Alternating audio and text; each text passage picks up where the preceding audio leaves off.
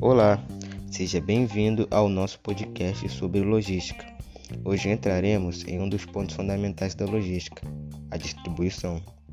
Esse tópico da logística permite analisar, controlar e monitorar a saída dos produtos, fazendo com que eles cheguem mais rapidamente nos locais de vendas e com melhor custo de benefício. Por isso, nosso bate-papo vai ser sobre um tipo de modal, ou seja, um tipo de transporte, sendo esse ferroviário. Aumente o som e embarque nesse trem de conhecimento com a gente. O transporte ferroviário é aquele em que o transporte é feito por vagões interligados a uma locomotiva que os carrega sob os trilhos de ferro podendo transportar produtos e pessoas, utilizando plataforma de embarque e desembarque. No Brasil, atualmente, o transporte é ainda utilizado para transportar minérios, grãos, rochas e até derivados do petróleo. Também é utilizado em algumas cidades, os famosos metrôs. Ainda assim, após seu ápice na era das ferrovias, declinou como transporte no país.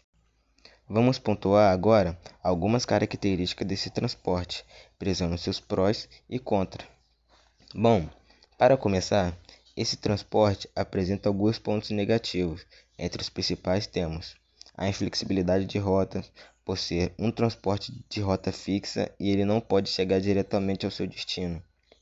Logo, isso gera outro ponto negativo, que é a dependência de outro modal para finalizar o transporte até seu ponto final da carga.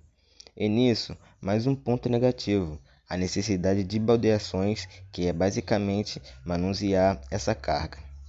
Esse problema se agrava diretamente com a falta de investimento governamental para que esses procedimentos sejam aprimorados e os problemas sejam sanados. Agora, os pontos positivos desse modal são bem significativos. Começamos com sua grade de capacidade de cargas e passageiros, podendo fazer mais de uma enorme quantidade de entregas em apenas uma única rota, e é mais econômico que o rodoviário, pois possui fontes energéticas variáveis, como vapor, diesel ou eletricidade, e sua composição é de longa duração. Sem contar que os modelos de trens mais recentes possuem alta velocidade, ou seja, capacidade de transportar em um curto período de tempo. Você deve estar pensando, por que então, atualmente, o modal ferroviário não é tão presente no Brasil? Muitos de nós estudamos que o país viveu o seu ápice no início do século XX, no qual foram construídas quase todas as malhas ferroviárias em utilizações até os dias atuais. Mesmo sendo o segundo modal mais utilizado no país, não corresponde nem à metade da parcela do modal rodoviário. Com a chegada da era do automóvel, as ferrovias entraram numa fase de estagnação, não tendo se recuperado até hoje. Um fator interessante é que o Brasil, juntamente com o Peru, desenvolveu um projeto de ferrovia denominada Ferrovia Transul-Americana, com o objetivo de ligar o Oceano Atlântico ao Oceano Pacífico. A ferrovia dividiria o Brasil na horizontal. O projeto, apesar de ser bastante promissor, segue estagnado. Globalmente, especialistas estudam novas tecnologias para a maior valorização desse transporte. Alguns objetivos são utilizar energia solar, buscando reduzir a poluição com o uso de combustível.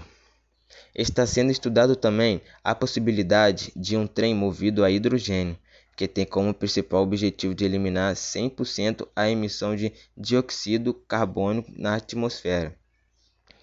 Fica só entre a gente, mas não seria demais o uso de um transporte bem mais barato e eficiente e ainda sustentável?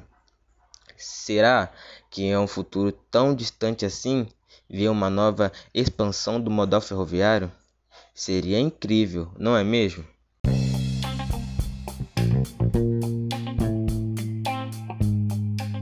Antes de encerrar, sugerimos dar uma olhadinha no que a tecnologia aguarda para a logística.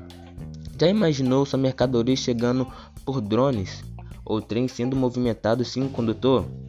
Tudo isso um dia pode ser uma realidade.